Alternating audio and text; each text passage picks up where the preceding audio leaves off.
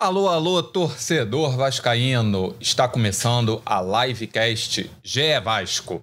Eu sou o Maurício Mota.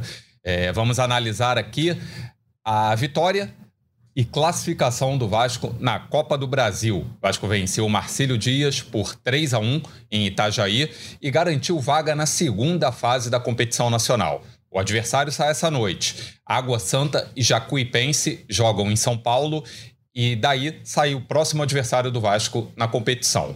É, vamos falar aqui sobre, sobre a partida, sobre, sobre as variações táticas de Ramon Dias, sobre, sobre Paier, que não jogou, que foi, foi desfalque.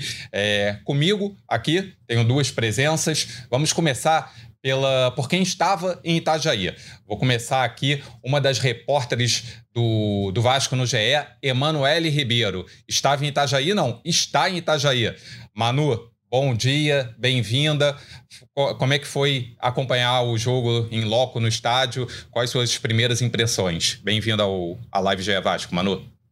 Fala Maurício, fala torcida vascaína que nos acompanha aqui. Pois é, estou em Itajaí, Cheguei à cidade catarinense na segunda-feira, já acompanhando o clima da torcida do Vasco antes mesmo desta partida.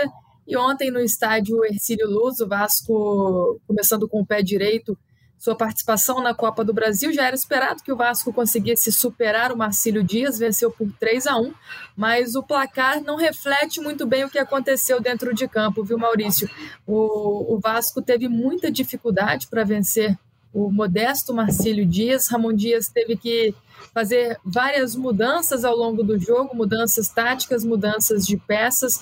Marcílio não vendeu barato essa derrota, mas no fim o Vasco fez valer aí o que era esperado, fez jus à expectativa do torcedor, venceu e se classificou, avançou para a próxima fase da Copa do Brasil. Vamos falar sobre essas dificuldades do Vasco, que eu acho que passa muito pela ausência do Paier. O clube sentiu a falta do, do camisa 10, do francês. Ele não viajou por causa de um quadro gripal, então não ficou à disposição. Mas o Ramon, com as peças que tinha à disposição, conseguiu ali fazer as mudanças necessárias. No segundo tempo, o Vasco conseguiu uma tranquilidade com o terceiro gol, marcado por David ali antes dos 30 minutos do segundo tempo. E eu acho que é esse gol que deu a classificação ao Vasco, porque naquele momento o jogo estava muito aberto, o Marcílio pressionava bastante o time do Ramon e o Vasco conseguiu a tranquilidade que precisava para caminhar aí para os minutos finais e caminhando essa classificação. Representante do Vasco no projeto A Voz da Torcida, João Mirante, aqui com a gente também. João, teve assistência do Rossi, teve gol do David. É, mas a atuação não foi da, das melhores, não, né? É, a verdade é que é mais, um, mais uma vitória aí na conta de Dom Ramon, né, João? Bem-vindo, amigo. Fala Maurício, fala Manu, torcida vascaína. É, acho que ontem o que importava, né, até clichê dizer, era se classificar, espantar qualquer possibilidade de zebra.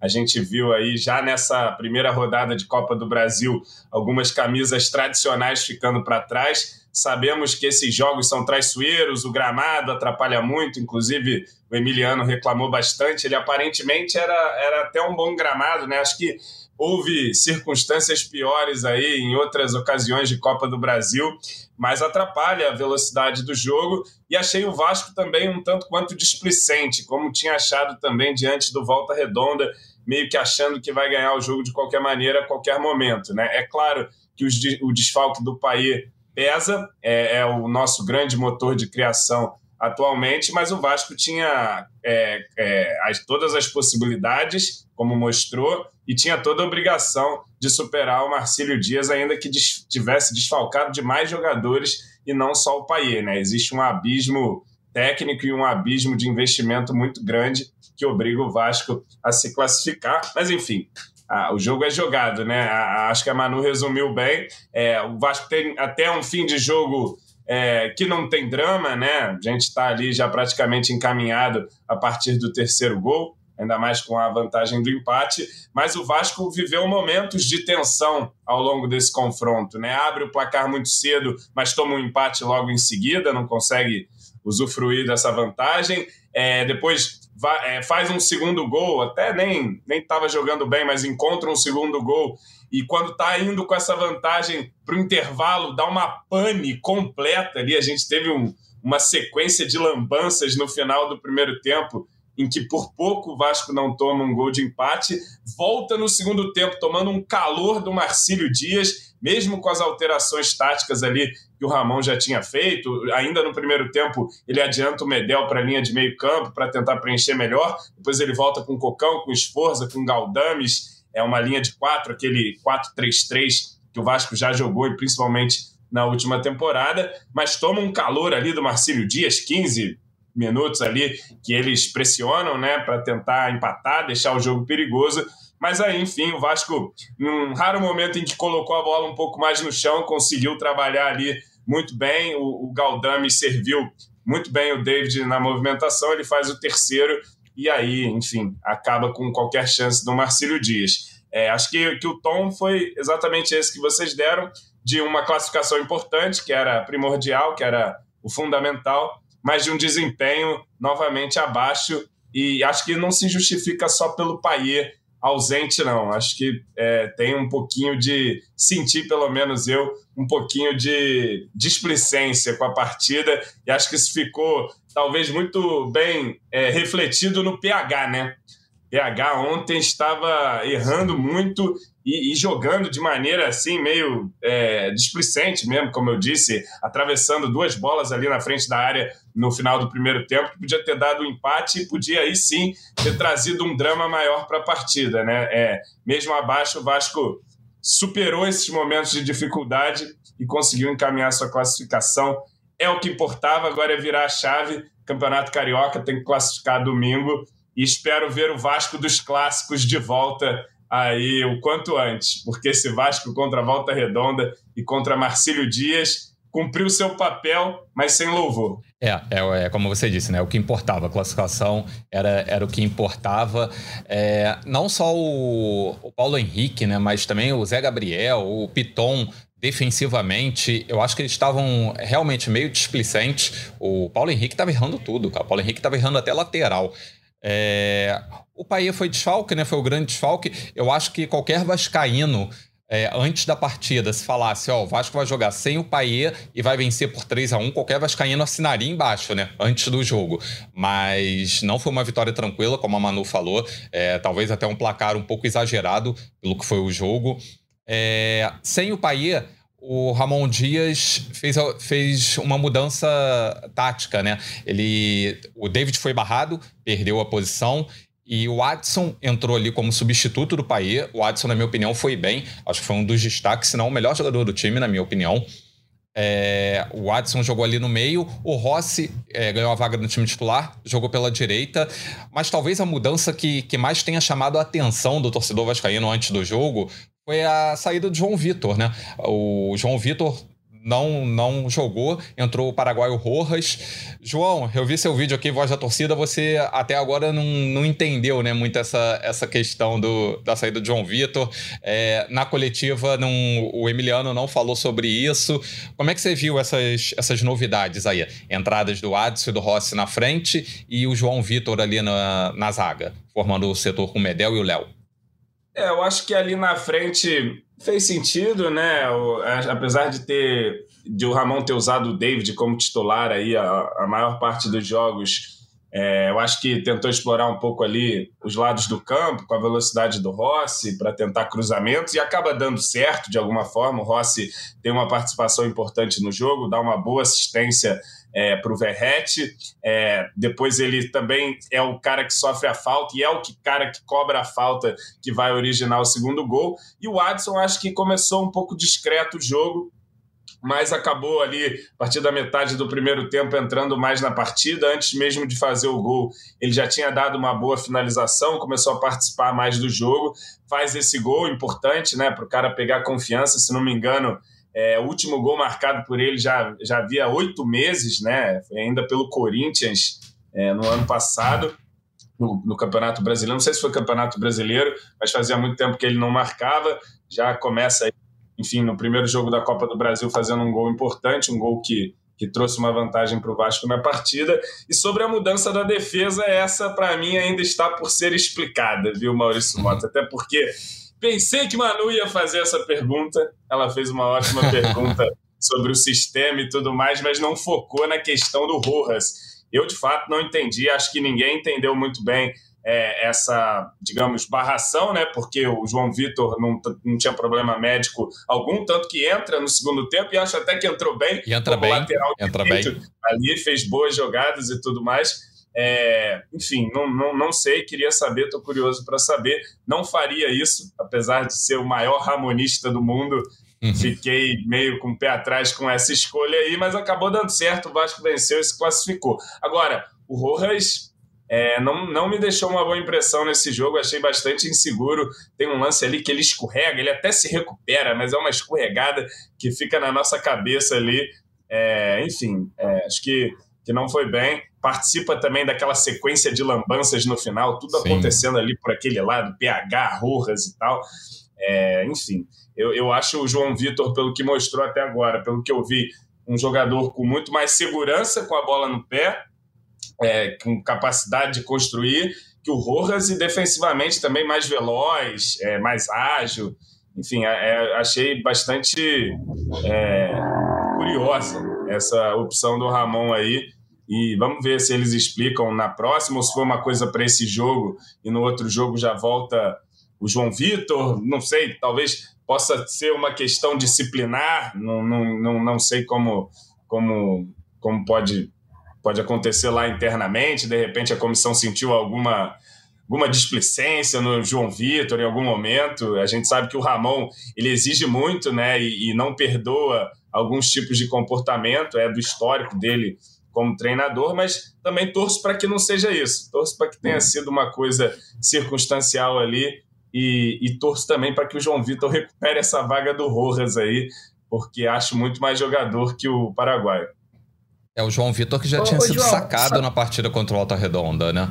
Fala, Manu. Manu, você deve ter as melhores respostas aí. Só para dar um complemento aí, na verdade não é nem informação, assim, era uma pergunta também que a gente queria fazer nessa coletiva mas depois tinha que fazer essa análise também em cima da, da questão tática e acabou sendo importante falar com o Emiliano, mas eu fiquei com essa dúvida muito grande desde antes do jogo, né? Quando a gente recebeu a informação que o João Vitor iria ficar no banco, a gente cercou de todos os lados, porque a gente mesmo duvidou de que era uma, uma possibilidade, né? Até porque eu acho que ele fez ali. É, teve alguns problemas contra o Volta Redonda, mas não, não via pelo menos na minha opinião, motivo para ele sair do time e o Rojas entrar. Mas parece que foi uma questão técnica, pensando para esse jogo especificamente contra o Marcílio Dias. O Rojas estava treinando bem, o, o Ramon Dias entendeu que ele estava ali no momento mais concentrado. E no segundo tempo o João Vitor entra, né? Entra até na lateral direita, porque não entendi porque o Rojas não saiu no intervalo. Paulo Henrique estava muito mal, ele prefere tirar o Paulo Henrique, colocar o Rojas na lateral direita mas o Rojas logo depois pede para sair também, sente o, o, João Vitor entra, e o João Vitor ali na lateral, acho que ele foi até bem, né? Ele começou é, sua participação com uma jogada que eu achei uma jogada muito bem trabalhada pelo Vasco ali, que ele sai triangulando, toca, recebe, toca, recebe, e no fim ainda dá um passo para o Rossi dar um chute perigoso para a defesa do goleiro do, do Dias. Mas eu entendo que foi uma opção técnica, uma opção pontual para esse jogo, Acredito que já na sequência João Vitor volte a, ao time titular para formar essa, essa linha de três que tem dado certo nesse início, que ontem não deu tão certo, mas que o Ramon Dias conseguiu mexer e, e consertar no decorrer da partida. Mas só para dar esse pitaco aí sobre por que, que a gente não, não perguntou, mas realmente ficou essa dúvida aí na, na cabeça do torcedor sobre a opção pelo Rojas e não João Vitor.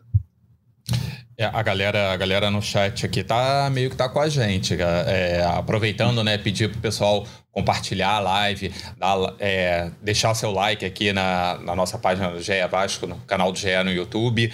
É, o Gil Souza diz que o João Vitor é muito melhor que o Rojas. O Wesley R fala que o Rojas mal no jogo. Luciano Almeida também fala que esse Rojas é todo enrolado. Então a galera, a galera meio que tá compartilhando aqui da mesma opinião que a, que a gente. O Rojas não foi bem. O João Vitor, eu acho que, que deve sim ser, ser o titular, mas pode ter alguma coisa aí sim, porque ele saiu na partida contra o Volta Redonda, o Ramon Dias tirou ele e ontem ele não começou entre os titulares. Falando do jogo, o Vasco não demorou a abrir o placar, né? Logo, logo aos 10 minutos o Vasco saiu na frente, uma jogada ali do, do Rossi pela direita, ele cruzou e o Verret fez mais um gol, é, quarto gol do, do Verret seguido, em jogos seguidos, em três jogos. Então o Verret tá voltando àquela forma, naquela forma da, da temporada passada, é, completamente recuperado da, da fissura que ele teve. Ele tem, tem marcado os gols para o Vasco. Só que o Vasco não conseguiu manter muito tempo a vantagem, né? Seis minutos depois, o Marcelo Dias empatou. E aí, não sei o que, que vocês acharam, eu achei mais um lance, assim, assim como o gol levado contra o Volta Redonda, mais uma falha ali do, do miolo, né? de, de zaga. De novo, o Medel e o Léo estavam, na minha opinião, mal posicionados. É, se pegar o lance, se parar ali na hora do cruzamento, o Medel e o Léo não, não estão marcando ninguém. O jogador cabeceia, Zé Ivaldo, é, o Zé Ivaldo não, o que cabeceia antes, que resvala, tá livre, e o Zé Ivaldo tá atrás, o Piton marcando, mas a bola quando chega no Zé Ivaldo, o Piton meio que abaixa, não, não consegue fazer o corte. É, como é que você viu ali, João? Achei que é, mais uma vez o miolo ali de zaga ficou devendo nesse lance.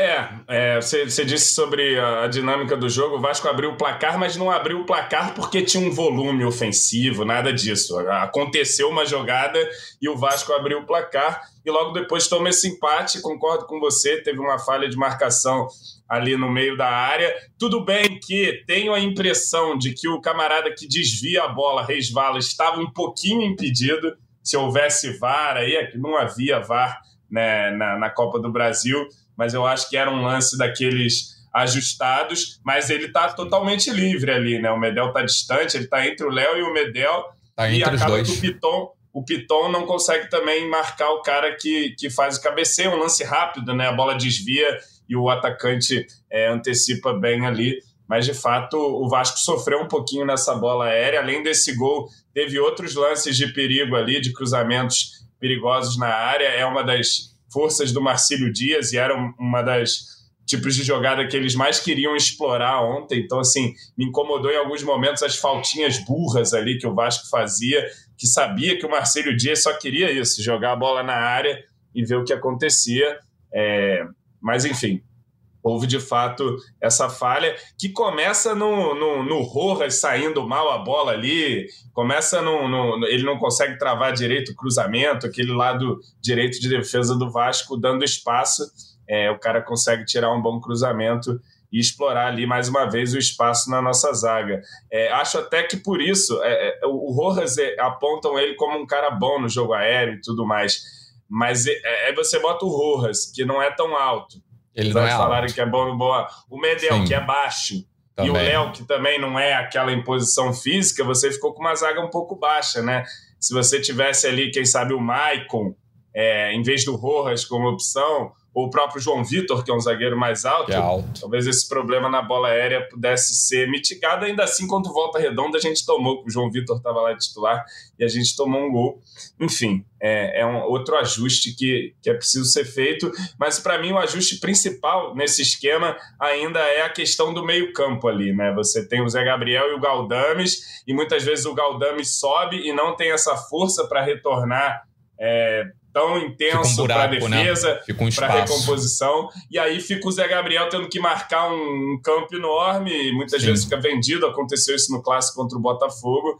É, acho que esse ajuste é o que, que precisa mais urgente agora nesse esquema do Vasco é, a ser feito ali no meio-campo. Né? Vimos ontem buracos toda hora, tanto que o Ramon Sim. ele até abre mão do esquema, adianta o Medel inicialmente no primeiro tempo e depois ele volta com o Cocão, com esforço, Galdames, e o Galdames até sobe de produção é, no segundo tempo. Ele que eu achei que fez um primeiro tempo fraco, assim, como todo time. No segundo ele cresce, consegue participar mais, consegue é, essa questão defensiva dele fica um pouco mitigada ali com, com um novo esquema, ele consegue ser mais um terceiro homem ali, encostar até mais no ataque, tanto que aparece muito bem na meia para dar assistência para o David e fez outros lances bonitos no segundo tempo. O Galdames com a bola no pé, a gente percebe que ele é um cara que, que tem muito a contribuir, pode muito contribuir, tem qualidade para dar um passe, para inverter, é, é inteligente na, nas trocas de passe, tem, tem passes agudos, né?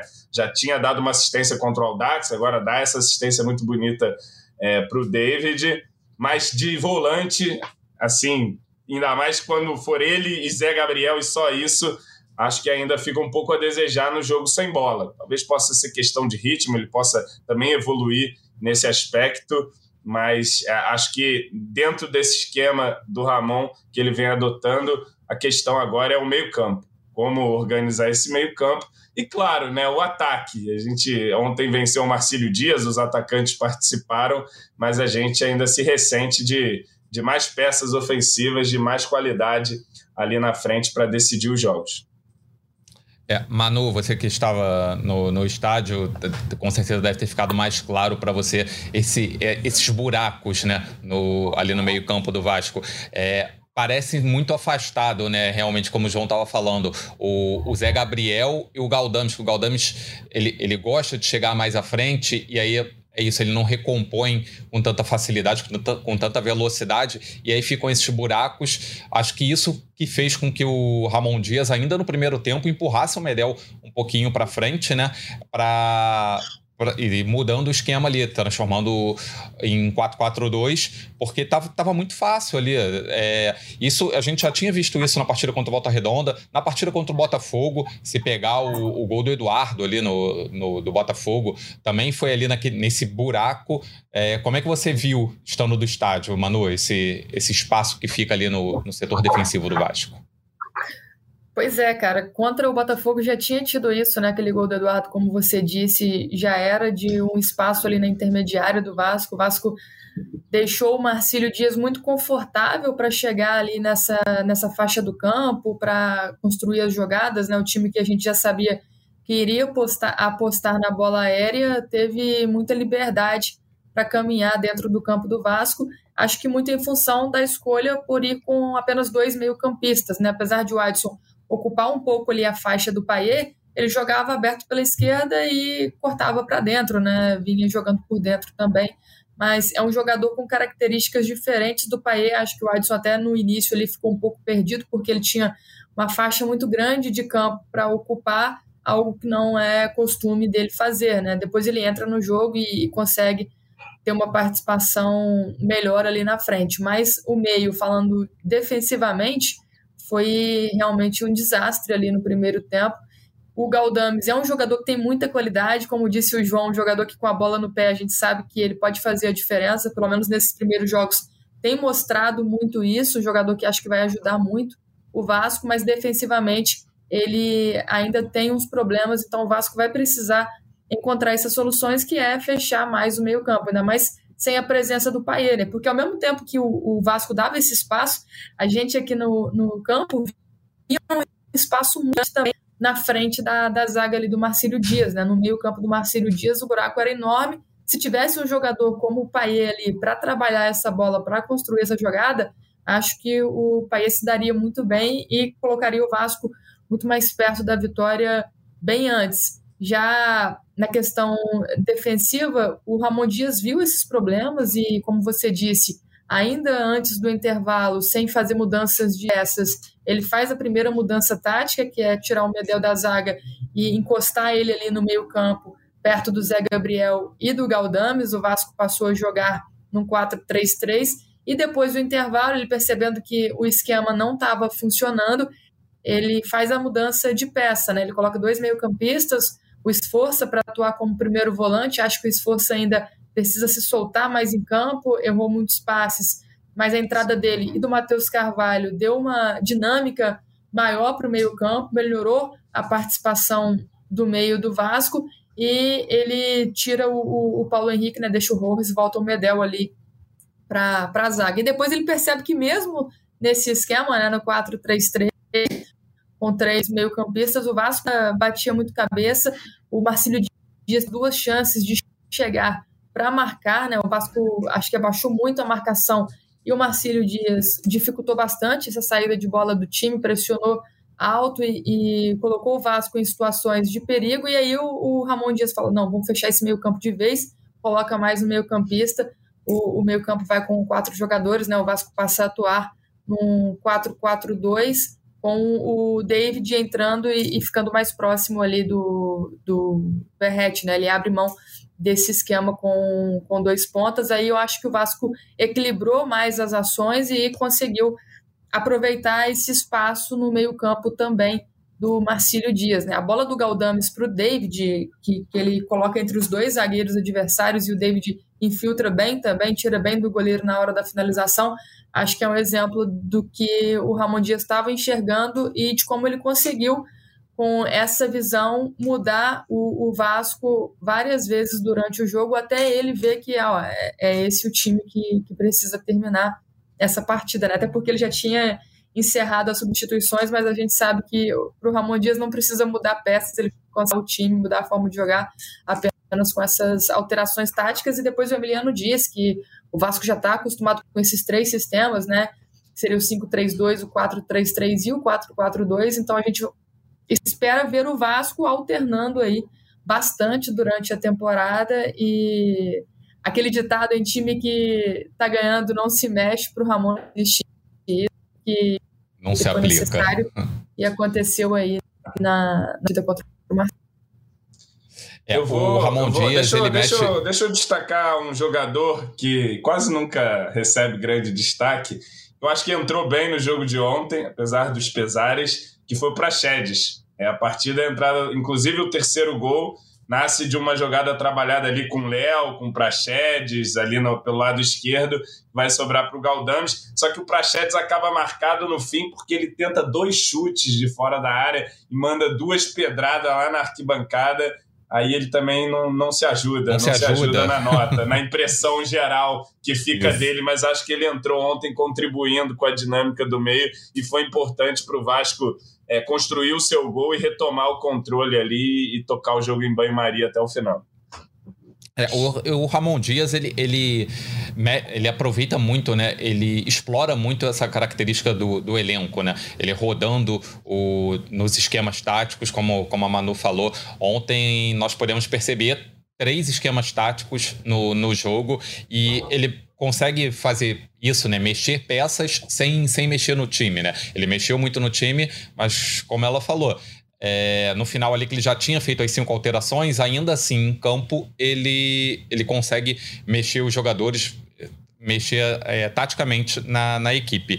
João, é, tem uma pergunta aqui do, do Sérgio Riani. É, ele pergunta se o Matheus Carvalho merece uma vaga de titular no time. Cara, o Matheus Carvalho merece destaque também pela partida de ontem. Achou que entrou. Sempre achei entra que entrou, bem, né?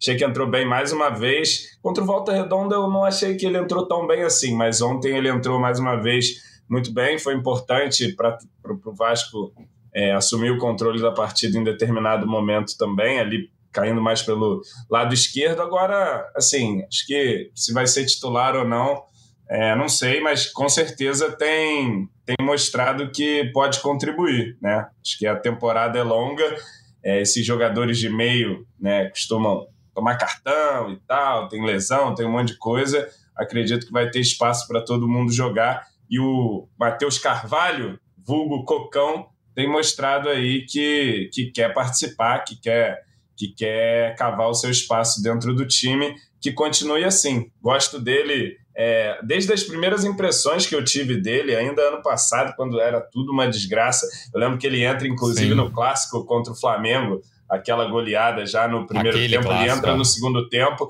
e entra bem no segundo tempo, entra com personalidade, mesmo com o jogo já destruído ali, àquela altura, e desde então é, ele me chamou a atenção e me parece ser um cara assim que, que briga bastante o jogo, bastante físico assim nas disputas e que também pensa com a bola no pé, né? Você vê que ele é um cara que não se desespera, ele tem vários lances que ele vai para linha de fundo, pausa, olha para a área, vê o que ele vai fazer. Enfim, tem, tem dado boas impressões nesse início de temporada.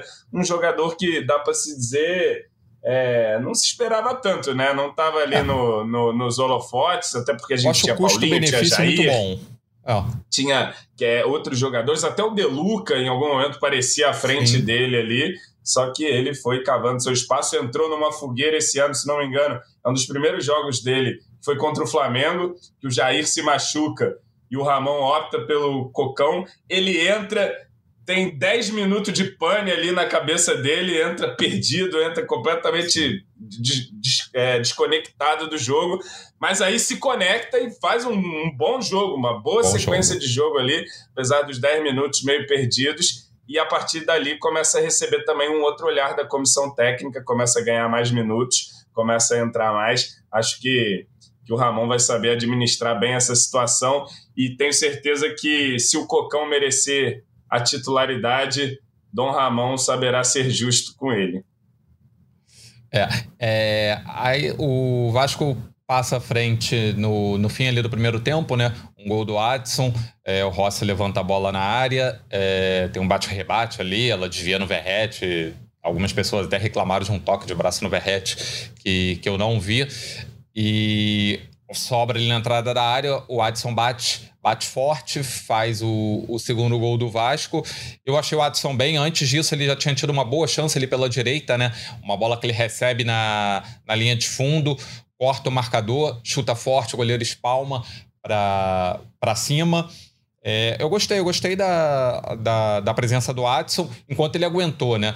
Uma coisa que me chamou muita atenção ontem no jogo foi o, o físico do Vasco. Eu acho que o Vasco cansou muito rápido. Tá certo que o estado do gramado não ajudava. O Marcelo Dias possivelmente é, está treinando há mais tempo que o Vasco, mas eu achei que, que o Vasco morreu muito cedo. Eu achei o time, no início do segundo tempo, o time estava pregado. Tanto que o Adson pediu para sair, o Rossi também é, não aguentou, o Rojas não aguentou. Eu fiquei um pouco, um pouco assustado com isso. É, Manu, o que, que você acha ali do, dos já pensando no próximo jogo, os dois atacantes, você acha que tem também a questão do Paê, né, que a gente ainda não sabe, na, na coletiva o Emiliano é, falou, inclusive em próxima semana do Paê, então eu acredito que o Paê possa ser, se estiver totalmente recuperado, possa até ser preservado na partida de domingo contra a Portuguesa. Mas o que, que, você acha, Manu, que o, o David, apesar do gol, ele continua no banco de reserva? Você acha que Adson e, e Rossi ganharam posição ali para o Ramon Dias? Cara, eu acho que não. Acho que o Ramon ainda vai avaliar. Eu acho que está aberta aí essa disputa no ataque. Depende muito da situação do Paê, como você disse. O Emiliano deu uma tranquilizada, disse que conversou com o francês ontem mesmo que ele já estava se sentindo melhor. Hoje de manhã busquei informações com algumas pessoas lá do clube. Parece que o Paier já está bem melhor. Acho que até pode, pode ter condições de enfrentar a portuguesa, mas aí vai depender é, de ele estar 100% ou não e dessa decisão da comissão, talvez de preservá-lo também um pouco mais para a sequência, que vão vir jogos decisivos aí pela frente, no Carioca, também na Copa do Brasil, né? Mas vai depender muito dessa situação do Paê. Acho que o, Ramon Dias não deve manter a escalação inicial desse jogo contra o Marcílio, muito por causa dessas, desses espaços ali no meio-campo. Acho que o Ramon não gostou do que viu. Acredito que o João Vitor deve voltar à zaga e deve ter uma peça a mais ali para povoar, né? E, e para não ficar tão espaçado como ficou. Então acho que ele vai voltar para o esquema com dois atacantes, e aí fica essa dúvida se vai só o Adson, o Rossi ou o, o David. Acho que o Rossi fez uma boa partida, o jogador que entregou muito. Primeiro tempo foi um, um dos mais perigosos do Vasco, ele ajudou bastante na instrução, dá o passe para o primeiro gol marcado pelo Verrete, mas é um jogador mais para compor elenco, né? Que vai ser utilizado em oportunidades mais específicas, então acho que a tendência é que o Ramon Dias volte com o David ou dê uma chance para o Adson também jogando ali uma espécie de segundo atacante, um jogador que se movimenta mais também, que ajuda mais na recomposição defensiva. Mas a questão do David, né? Eu vejo a torcida reclamar muito do David aí nas últimas semanas. É, ele tem dois gols em nove jogos, né? Perdeu muitas oportunidades também, poderia até ter mais gols mas é um jogador importante, dependendo da situação, dependendo da partida. Acho que entrou bem ontem no segundo tempo, fez a leitura certa ali no, no passe do, do Galdames. É um jogador que, que tem uma força física interessante, um jogador também que ajuda nessa recomposição. Acho que é um jogador para compor elenco, mas avaliando as peças que o Vasco tem à disposição hoje no ataque, acredito que o David tem espaço sim nesse time, nesse esquema que o Ramon tem usado com dois atacantes apenas. João, quando o Galdames deu aquele passe, David recebeu na frente, avançou com a bola, o que, que você pensou? Ah, não, aí meu coração foi, foi porra, palpitou, você sabe, né? O advogado fica, fica mais preocupado do que todos, né? Porque se o David não faz aquele gol e não mata o jogo, quem morre sou eu. Nas redes sociais, a galera vem pra cima de mim quando o David erra, mas enfim, é, eu acho que ele entrou bem, como a Manu apontou, se movimentou muito bem, conseguiu sair na cara do goleiro, já tinha conseguido sair na cara do goleiro é, no jogo passado, acabou perdendo, mas nesse jogo, o mais importante, né, naquele último não fez falta, esse ele foi muito bem, saiu ali e não teve dificuldades de, de fazer o terceiro gol para nós e matar a partida. Eu concordo com a avaliação da Manu, acho que o David não, não tem que ser o titular do Vasco no cenário ideal. Creio que o Vasco ainda está em busca de, dessa outra peça para dar mais peso para o ataque, mas por enquanto, é, enquanto não chega essa contratação, esse reforço, ele me parece, e acho que na cabeça do Ramon também parece ser o, o cara que melhor pode cumprir as funções ali como segundo atacante. Nada nada, fez um gol contra o Aldax, o gol da nossa vitória, que foi importante em termos de classificação no Carioca e ontem fez um bonito gol também. Gol. É, bonito, foi o mais bonito, inclusive. E ontem ele fez um gol também decisivo ali. Claro, num, num jogo em que o Vasco tinha toda a obrigação e tudo mais, mas era um jogo que estava se desenhando ali, tanto quanto complicado. Ele entra é, e consegue é, deixar as coisas mais tranquilas para nós, mas não podia perder, né?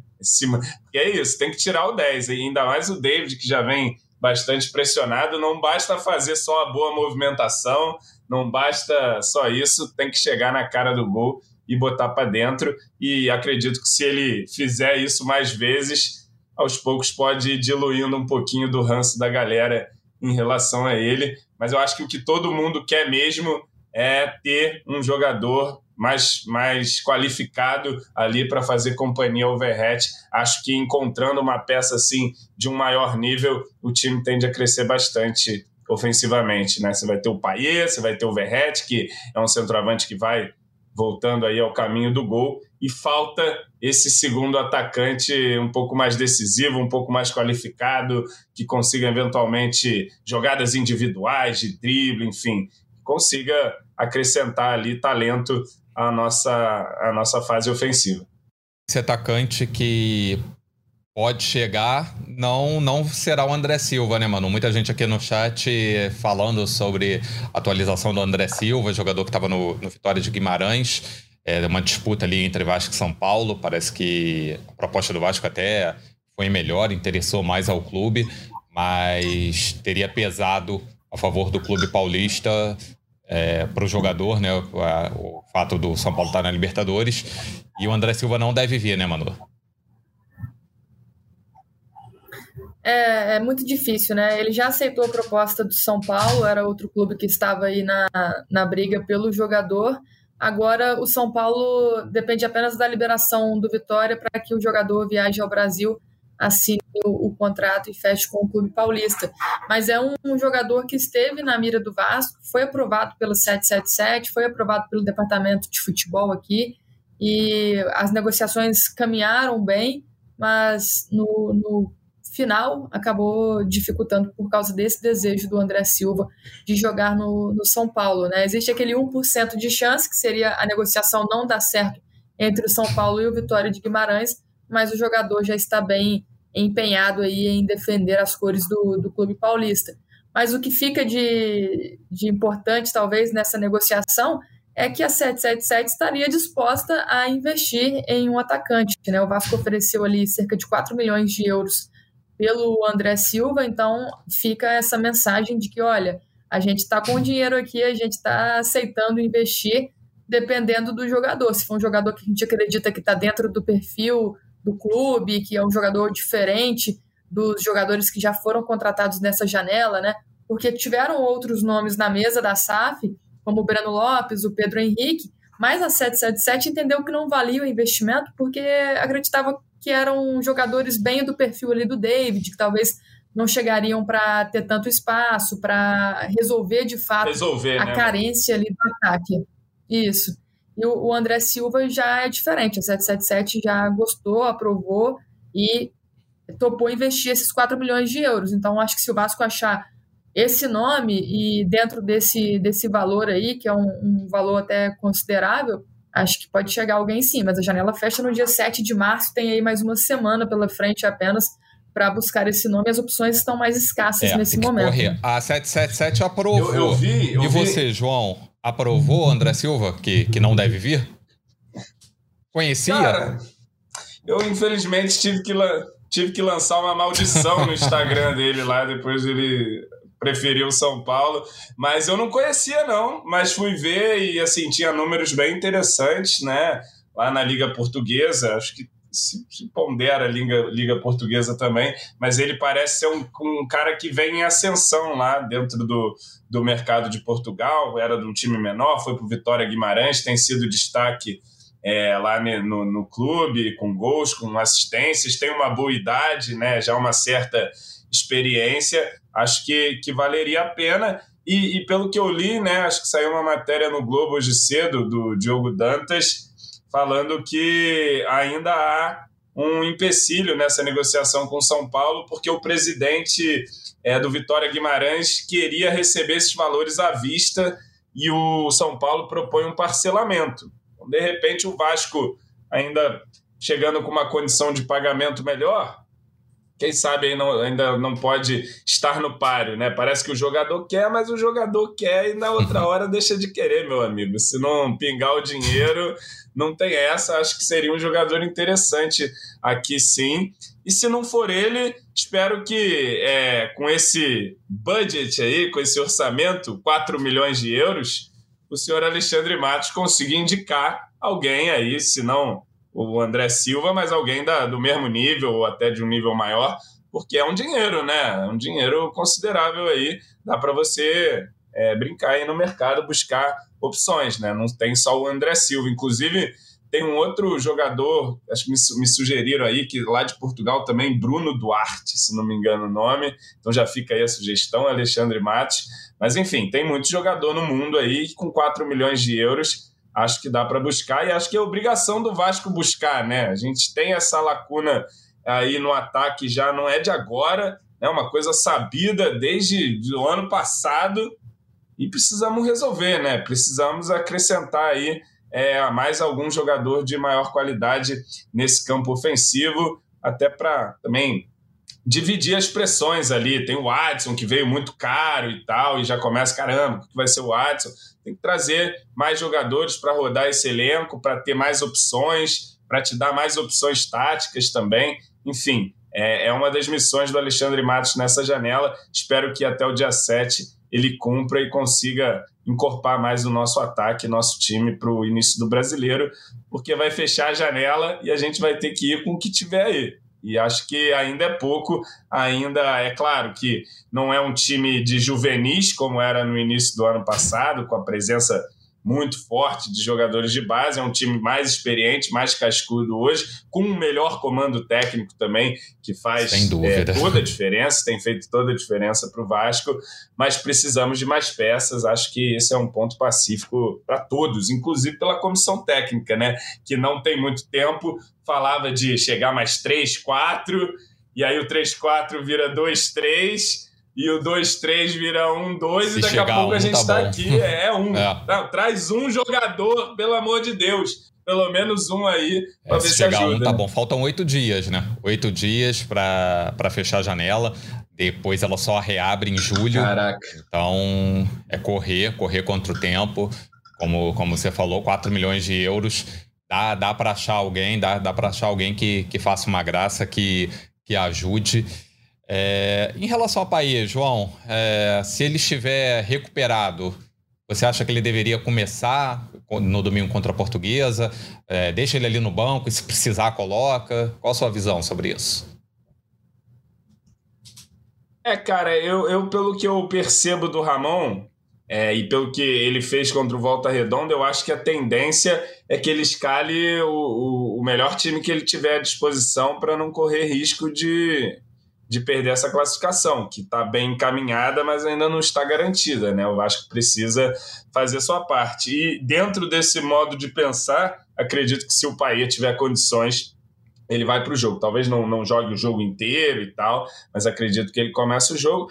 E me parece que a tendência é ele estar bem, né? Ele teve ali um, uma virose, uma gripe e tal, mas como a Manu disse, o Emiliano comentou na coletiva que ele já estava se sentindo bem, ainda tem aí toda essa, essa quarta-feira, quinta, sexta, sábado, acho que ainda tem bastante tempo aí para o país se recuperar e estar em plenas condições no domingo. Acredito que, assim sendo, o Vasco vai com força máxima e a força máxima, evidentemente, conta com Dimi, né? O Emiliano chama ele de Dimi. Achei interessante a intimidade com o nosso francês. Então vamos ver, acho que o Jimmy vem é, aí. Vamos, vamos então encaminhando aqui para a reta final, até porque Emanuele Ribeiro precisa voltar para o Rio, está, está lá em Itajaí ainda, então está, está vindo. Vamos aos, aos nossos destaques finais. Manu, obrigado pela presença. Qual o seu destaque final? Até a próxima. Valeu, Maurício. Valeu, João, torcida vascaína que nos acompanhou até aqui. É o que a gente falou, o Vasco não jogou bem contra o Marcílio Dias, mas conseguiu a classificação, que era o mais importante nesse momento, e vai ser assim, o Vasco não vai jogar bem em todos os jogos da temporada, né? O João disse que está sentindo falta do time que jogou os clássicos aí em 2024, mas é, é normal ter essa oscilação, ainda mais quando tem desfalques importantes, como foi o do Paê na noite desta terça-feira. O importante foi a classificação e a confiança que a gente tem no trabalho do Ramon Dias. Acho que o treinador Hoje é o principal trunfo do Vasco para a temporada e a gente confia que com esse trabalho ele vai conseguir tirar o melhor desse elenco e mesmo em momentos de dificuldade, como foi contra o Marcílio, o Vasco vai saber se superar, vai saber sair aí desses obstáculos e conseguir o, o objetivo no final. Espero que consiga continuar assim, né? Que o Ramon Dias consiga é, manter esse trabalho e, e tirar o melhor desse elenco, que venha o atacante que a tanto espera até a próxima semana, que a gente traga aí no próximo podcast jogo contra a Portuguesa notícias melhores sobre o mercado do mas a atuação de ontem, que eu quero dizer que não é atuação de terra arrasada, não é situação de terra arrasada, o Vasco conseguiu a classificação, o Vasco agora está mais perto aí também da classificação para as semifinais do Campeonato Carioca, os objetivos de início de temporada estão sendo cumpridos aí pelo clube. Obrigado, Manu. João, seu destaque final, que que você traz aí para gente? Obrigado mais uma vez. Até a próxima, amigo. É, o destaque vai nessa linha da Manu aí. Importante era se classificar, espantar qualquer possibilidade de zebra. Agora a gente fica aí no aguardo do confronto entre Cruzeiro e Santos, não é isso? Ou é Cruzeiro e Curitiba? Não sei, para ver quem vai ser o nosso próximo adversário. Brincadeira aqui com os queridos. Mas é isso, para você ver como é importante classificar, né? Nessa fase inicial de Copa do Brasil, vemos que podem acontecer vários tropeços. O Vasco conseguiu escapar. E agora, no domingo, estarei lá em São Januário é, cabe ao Vasco fazer sua parte diante da portuguesa, garantir a sua classificação e focar em, em, buscar o Campeonato Carioca. Acho que o Vasco tem plenas condições aí de medir forças com seus principais rivais e ser campeão carioca, o que não acontece desde 2016. Creio que, que Ramon quer deixar sua marca aqui no Brasil e uma das oportunidades que ele tem para fazer isso é vencer um campeonato carioca que, se não tem aquele charme e aquele peso de outros tempos, quando chega ali na fase final, nos clássicos, sempre fica interessante, né? Ninguém gosta de perder e, e vamos para dentro. É isso, um título carioca será muito bem-vindo né, para, para o torcedor vascaíno. É, quem também é muito bem-vindo, quero deixar um, um registro aqui, um abraço para o meu amigo João Silvério, que Teve o nascimento do filho dele, agora na última segunda-feira, João Pedro, mais Boa. um Vascaíno aí para para ver. O jogo já estreou ontem, João Pedro já estreou ontem, então com vitória, com classificação. Então é aquele leme: enquanto houver um coração infantil, o Vasco será imortal. Então João Pedro está chegando aí para manter esse lema, essa tradição. E falar que, que a gente volta, né? Na próxima segunda-feira, ainda não temos a é, o horário, mas será pela segunda-feira de manhã. É, a próxima live, após o jogo contra a Portuguesa. O Vasco joga domingo, às 18h10, em São Januário. É, já vai entrar em, em, campo sabendo do resultado do, do clássico, né? Do Botafogo Fluminense. O Vasco, inclusive, dependendo do resultado do clássico, pode até passar o Fluminense. É, o Nova Iguaçu, que joga no mesmo horário contra o Volta Redonda, o Vasco também pode passar o Nova Iguaçu e quem sabe o Vasco termina essa fase, dá para terminar até em segundo ainda, né? O que garantiria uma, uma vantagem na semifinal. Mas o importante é o Vasco fazer o dever de casa, vencer a portuguesa, garantir a classificação e para as semifinais do, do Campeonato Carioca em busca desse, desse título aí que o, que o João falou. Tá?